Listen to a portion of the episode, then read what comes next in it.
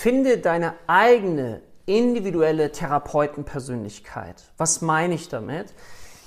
Schau, du lernst ganz viel im Rahmen so einer Heilpraktiker für Psychotherapie-Ausbildung.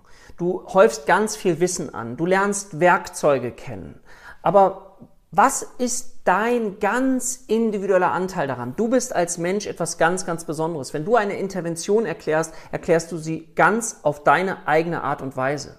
Und aus meiner Sicht ist es total wichtig, diese ganzen psychotherapeutischen Werkzeuge zu lernen, um sie dann eben für dich anzupassen, so dass es für dich total stimmig ist. Und wenn du das kannst, dann überträgt sich aus meiner Sicht diese Stimmigkeit auch auf deine Patienten und die vertrauen dir, die nehmen das an, was du sagst. Und deswegen finde ich es so wichtig, finde deinen eigenen Weg und das ist das, was dann auch diese unglaubliche Freude auslöst und werde keine Kopie von einer anderen Person oder einem anderen Therapeuten.